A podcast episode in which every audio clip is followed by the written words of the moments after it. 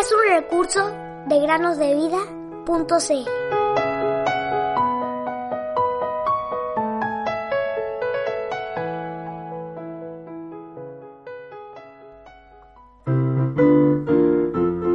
Para que su fe no esté fundada en la sabiduría de los hombres, sino en el poder de Dios. Primera Corintios 2:5. Bienvenidos, queridos amigos, queridas amigas que nos escuchan en el podcast Cada día con Cristo. La Real Academia Española define el eco de la siguiente manera.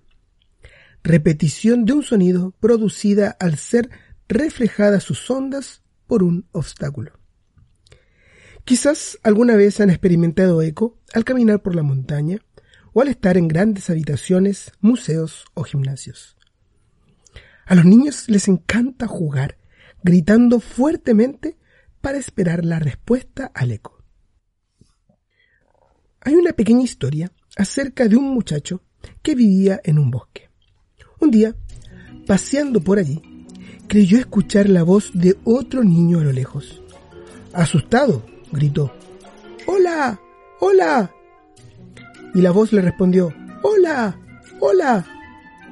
El niño no sabía que se trataba del eco de su propia voz. No se había dado cuenta antes acerca de este fenómeno, nunca lo había escuchado o nunca le había puesto atención.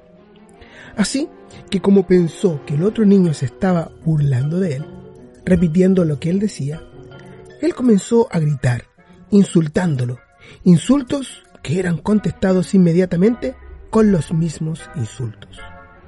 Quizás nos parece algo chistoso, pero el jovencito se fue ofuscado a su casa.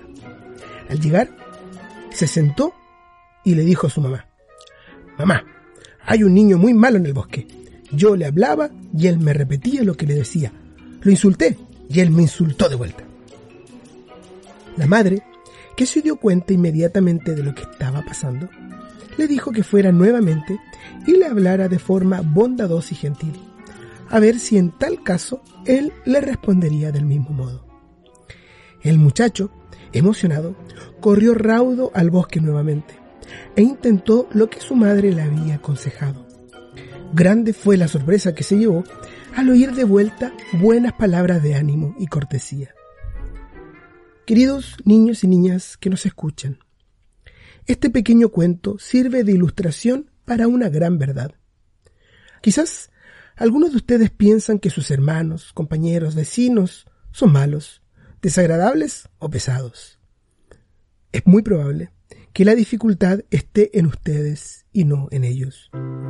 Si ustedes aman a sus prójimos, ellos los tratarán de forma diferente. Por eso, todo cuanto quieran que los hombres les hagan, así también hagan ustedes con ellos. Mateo 7, 12. Puedo confiar en el Señor, Él conmigo está.